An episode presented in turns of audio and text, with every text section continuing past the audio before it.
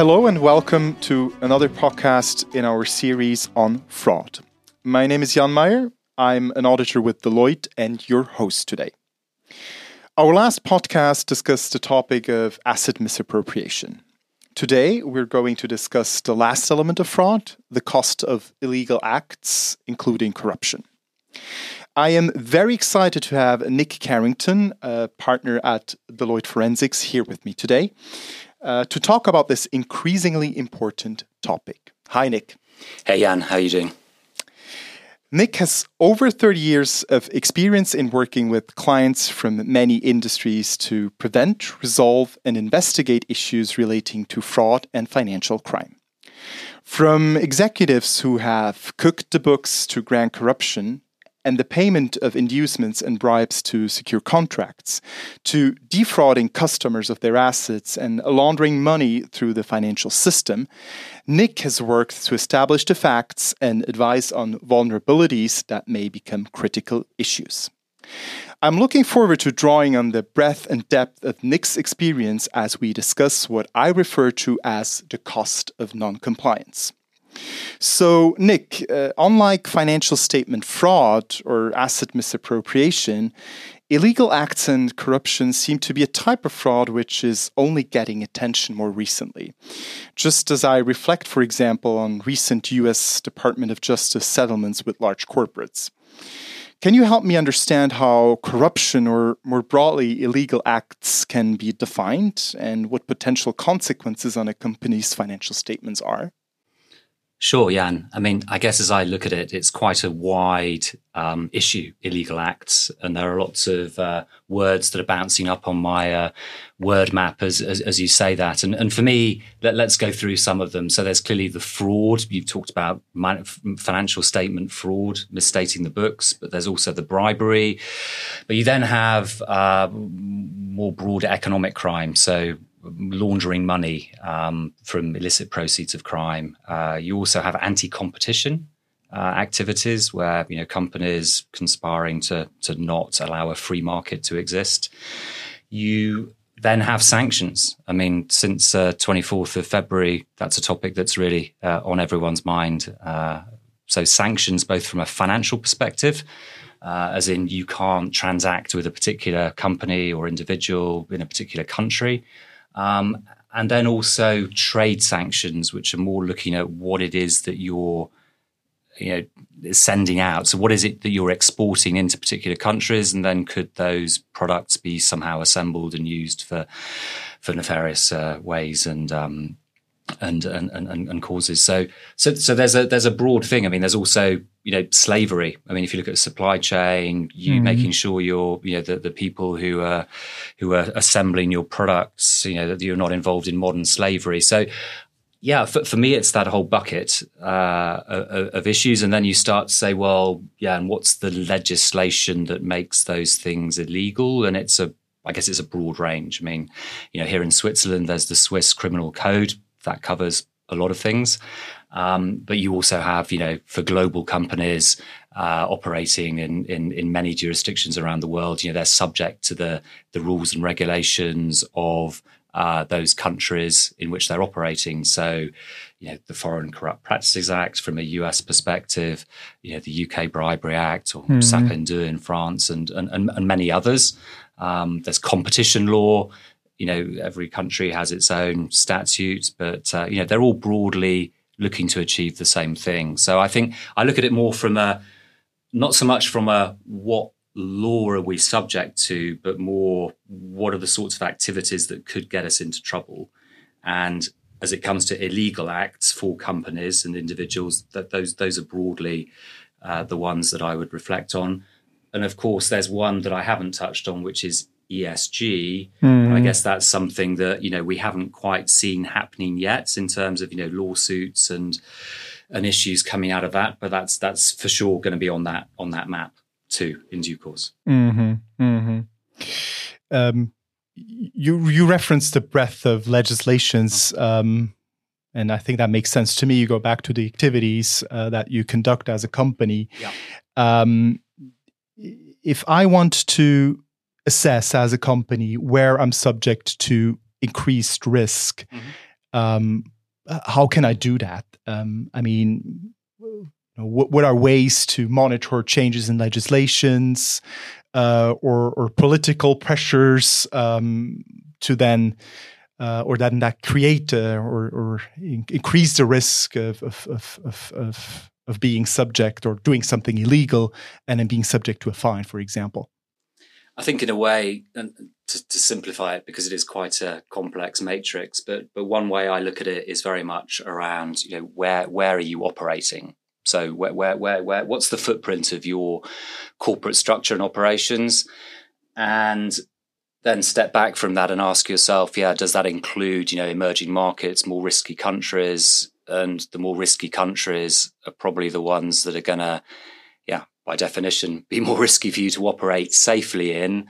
And so analyze it in that way first. Um, and there are various ways of doing that. I mean, at a, very simple level, there's a very good index that's updated on an annual basis. The Transparency International Corruption Perceptions Index, for mm-hmm. instance, that, that gives you for all of the countries in the world, you know, it ranks them in, in terms of the, the, the perception around the likelihood of you know, fraud, corruption being pervasive, and, and, things going wrong. So you can look at though you can you can sort of do, you can come up with a risk rate rating around your revenues based on the the the, the index and, and come up with a ranking of okay, well these are our top ten riskiest countries, and then you could dive down from there.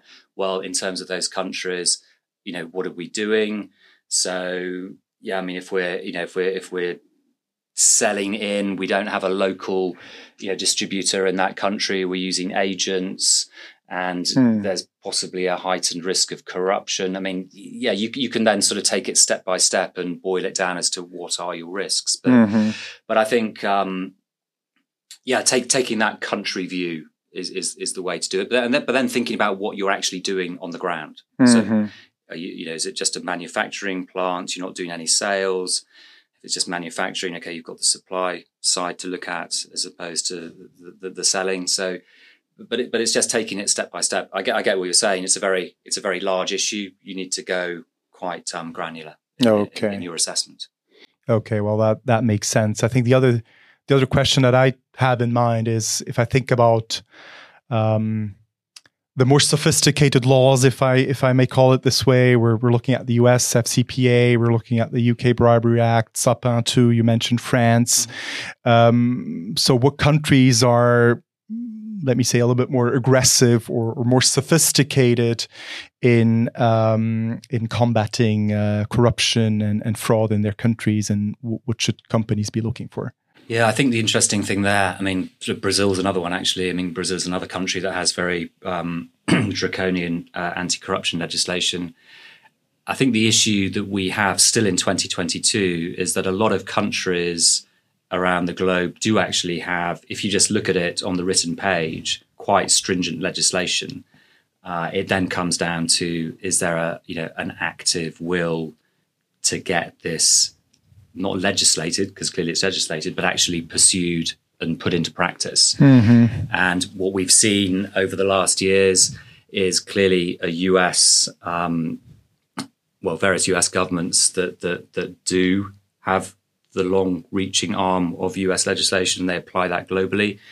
Uh, we've got the UK that, as a matter of fact, I guess has you know made various um, has made very has, has brought many cases, but let's just say not all of them have actually resulted in successful prosecutions.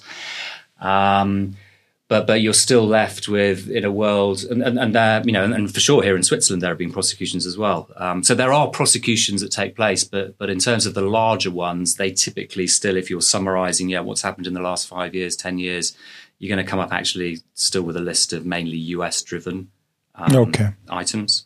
Okay. Uh, but I think everyone is is playing fast to catch up. But it's a question of then matching matching rhetoric with resources and ability to actually prosecute.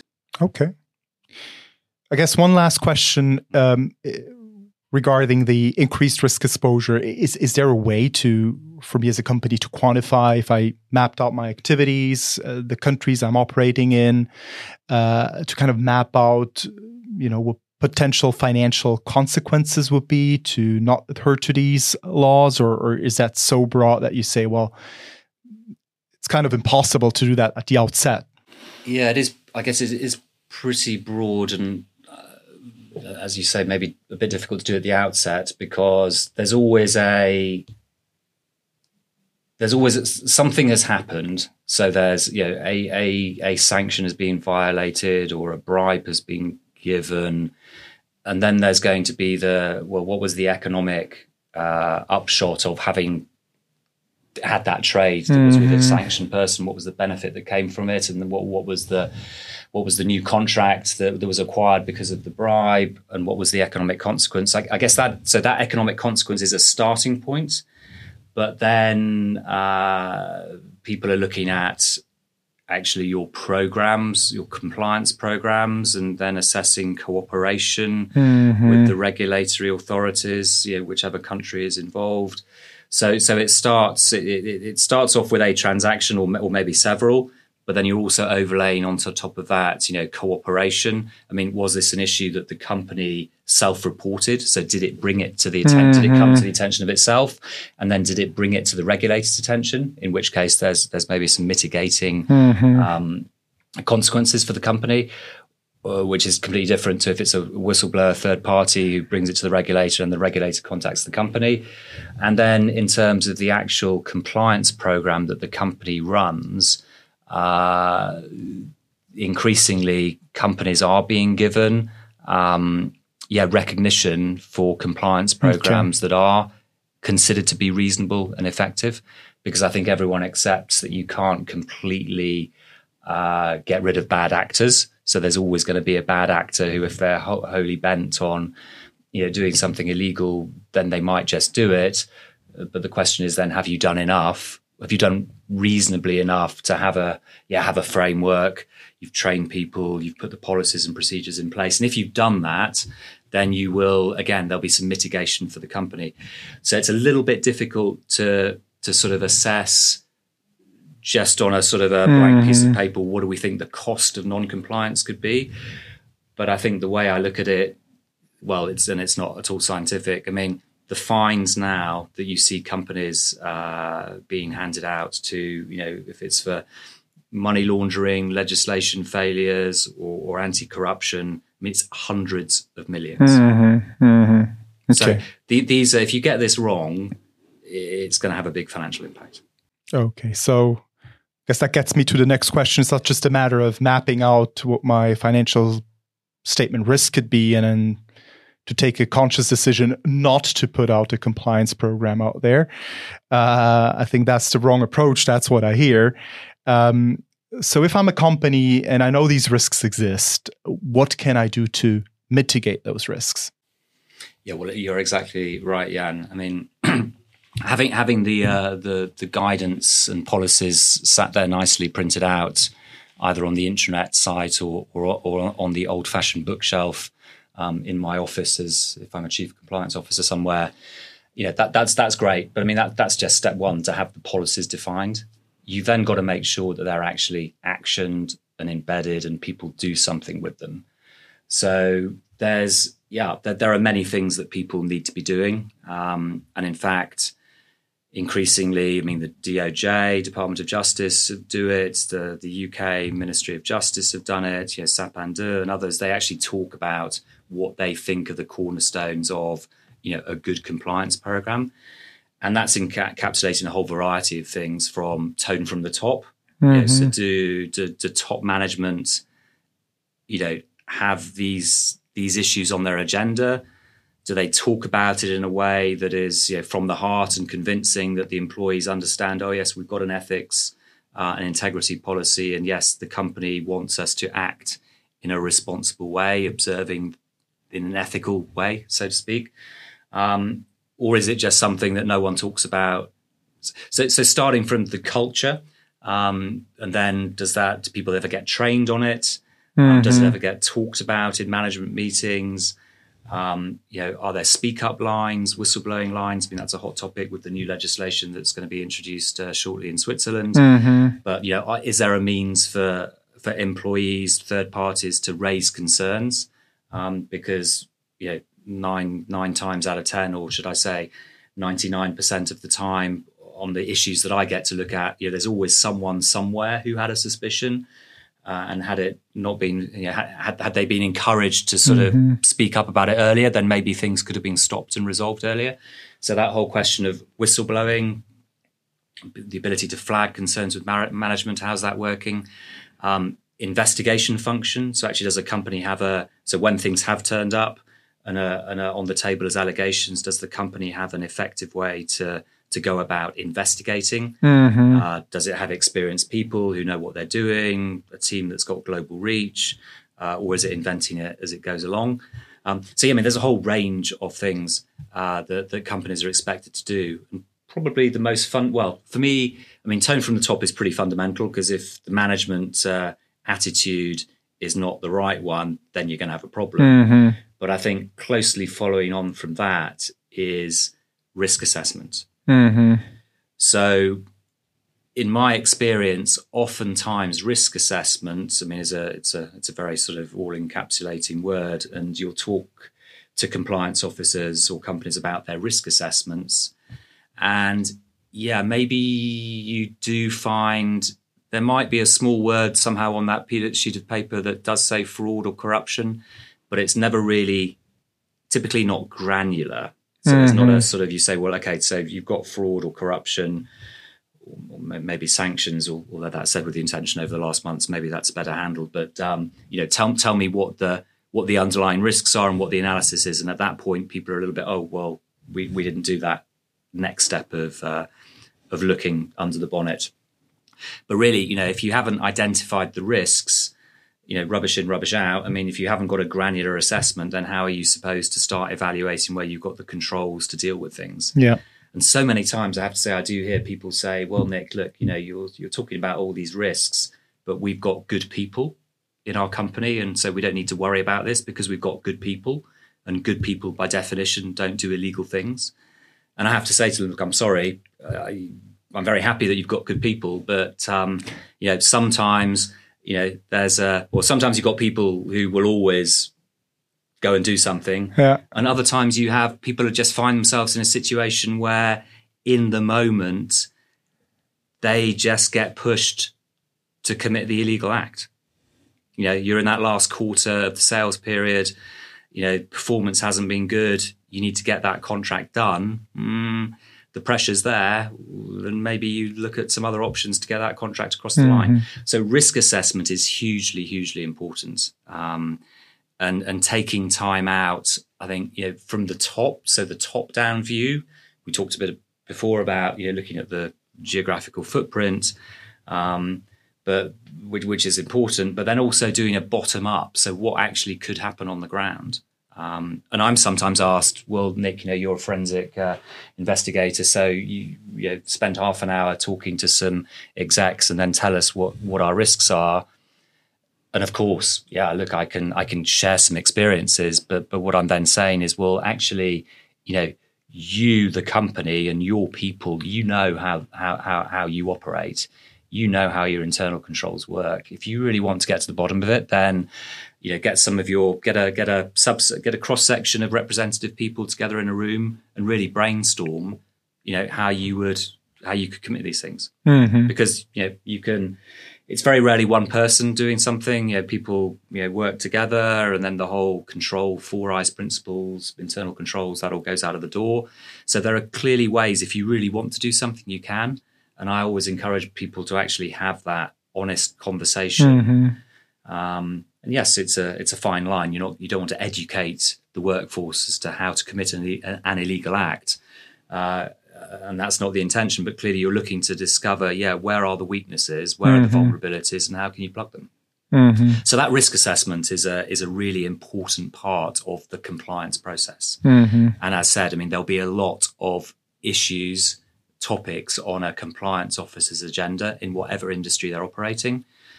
And my challenge will always be okay, let's talk specifically about sanctions risk or let's talk about corruption risk. Um, and let's take that conversation to the next level. So tell me specifically for those items where you know, where you think you're most exposed, what's the rationale? And that's a little bit what the regulators will do. If the regulators are coming in afterwards to sort of assess and make an assessment of a of a company's program, for sure they'll be looking to have conversations and, and, and go into that detail. Okay. Yeah, that's very helpful. So risk assessment, uh, big takeaway, do that properly, um, and that will help companies mitigate their risks. Um, we also know even with the best mitigation program, uh, things can still happen, uh, things can go wrong. Um, what are ways to uh, identify if I had a significant breach or non-compliance with, with laws that, that may impact me significantly? What, what are suggested ways to uncover that? I mean, I think the first thing that springs to mind is what I was referencing earlier that, you know, nine times out of 10 or even, or even higher proportion, you know, there's, there's usually someone somewhere actually has a sixth sense that something hasn't quite gone right. Mm-hmm. Now, that could be someone very junior, sort of in the accounts payable department, or it could be someone much more senior. But yeah, there's always someone who knows or has a sixth sense. So, so the first thing I'd be looking at is, yeah, how do those concerns get aired and made public? And the problem is, we talked about whistleblowing before. Whistleblowing, yeah, certainly in my head, is it's a rather unfortunate term because of of of the I guess the, we'll say emotional baggage or, or, or legislative baggage that goes with it because people in the past have blown the whistle and then subsequently they found themselves you know on the receiving end of a whole load of well yeah you're going to lose your job we don't like you um, actually we're going to listen to you but not really listen to you and mm-hmm. somehow be sidelined so there's a there's a big concern i think in people's heads about yeah do i raise do i raise something or not um, and in the past, we've we've done some work with companies looking at culture and you know ask questions around you know have you got a whistleblowing line? People very you know click the button yes, obviously know about that. You um, but would you use it? Would you use it to report um, the activities or, or, or issues that are happening with you know, being driven by third parties against the company? Yeah, okay, that's an easy one. Yes, everyone goes mm-hmm. for it. But you know, would you use the whistleblowing line to report on a colleague or a senior person in your organization, then it becomes the response rate is much more muted. So people okay. are not typically feeling comfortable. But so creating that culture, um, and, and, for me, the whistleblowing name is a problem. So even if, even if you call it speak up, it's it's a bit of a problem. But I guess if you look back over the last years, I mean, there have been some very big cases, uh, you know, which have ended up, you know, I guess with U.S. prosecutions where you know the whistleblower is actually going to be given um, you know, a, a, slice of the the fine, the proceeds. Mm-hmm. So I guess there's a financial incentive to sort of for the whistleblower, but then there's also yeah protection as well that's given, and that is talked about a lot now. So creating that that good culture is is for sure very important, and I think engagement across the whole workforce is important as well. I mean, oftentimes you, you find that you know, top management, they get it. They're the C-suite. They know what their roles and responsibilities are, and they're all involved in you know tone from the top. Um, you also see that you know the, the the the less senior people they sort of get it in their day to day because they're, they're they're doing things, but they sort of get the concept mm-hmm. of what's right and what's wrong. It's actually middle management oftentimes that are a little bit. They're the ones who are under pressure. I mean, they're the ones who senior management is saying, "Hey, Nic, you know, yeah, just get this sales funnel sorted, please. You know, let's just actually turn these uh, this pipeline into actual sales. So the middle management have the pressure, and that's sometimes where it's going wrong. And yet, and they are the ones who who you really need to make sure are monitored and uh, yeah, get get what the program means for them. Okay. Well, uh, thank you, Nic, for all these helpful explanations. Um, so to summarize our our conversation, what are uh, three key questions uh, audit committees should ask their management when it comes to illegal acts, um, corruption, etc.? I think the first one would be to be asking to be walked through the risk assessment. Hmm. So, you know, as of as of now, 2022, what's our risk assessment looking like generally and specifically as it relates to issues such as bribery and corruption, trade sanctions, uh, you know, financial sanctions, fraud and money laundering. And I, and I think, to be fair, actually spell out those sub elements because if it's just left at illegal acts a little bit like when we started this conversation. Mm-hmm. You were saying, Nic, so what are we actually talking about? Yeah, if you don't define them, then maybe you're not going to get all the right answers. So I think that's definitely number one. Uh, ask about the risk assessment. Um, I think then two is actually having a having an open conversation with the board about management's views on the topic. Mm-hmm. So, actually, is this something that is just dealt with by chief compliance officer? And maybe when the audit committee asks the chief compliance officer, there's a conversation. But actually, yeah, actually at board table, um, interesting to see what the views are of the senior stakeholders and management, just to get a feeling for how is this topic you know, dealt with, considered. I think it puts it on the table. Um, mm-hmm. So I'm not saying that this is a topic that should become a standing agenda for the board, you know, literally every month, but maybe it's something that at least features, you know, once, um, yeah, at least once a year uh, as, as, a, as a minimum. And so I think having that discussion, see what, how people react. Um, and then I think, uh, thirdly, it would be it would be actually speaking to a few of the people in the company. Mm-hmm. I mean, conversations with people. Not set piece interviews, but just conversations with, you know, someone in sales department. Yeah, how do you deal with, um, you know, those difficult intermediaries, third parties operating in whichever country it is, when they ask you for something. I mean, just asking them and then gauging their reaction. Mm. I think hmm. that's that's the point. I mean, that's certainly when I'm speaking to people. If I'm wanting to get a a readout of the yeah, where are we sitting? Is this a one out of ten or out of ten out of ten? Am I sort of more comfortable with the culture here? It's really through speaking to people. So I think actually, yeah, getting people and, and if you as the audit committee don't feel you can do that, well, get your internal audit department to actually mm-hmm. have some conversations, mm-hmm. give you some feedback to assess the culture. Yeah. Okay. Well, thank you, Nic, for this uh, very insightful conversation. I hope you, as uh, listeners, found our discussion as helpful as I did, and that you have lots of practical and helpful hints uh, for future discussions. You can find previous episodes of this podcast series online or on Apple Podcast, Google Play, or Spotify. I invite you to follow our Audit Committee Engage program and hope to welcome you soon again. Until then, I wish you all the best.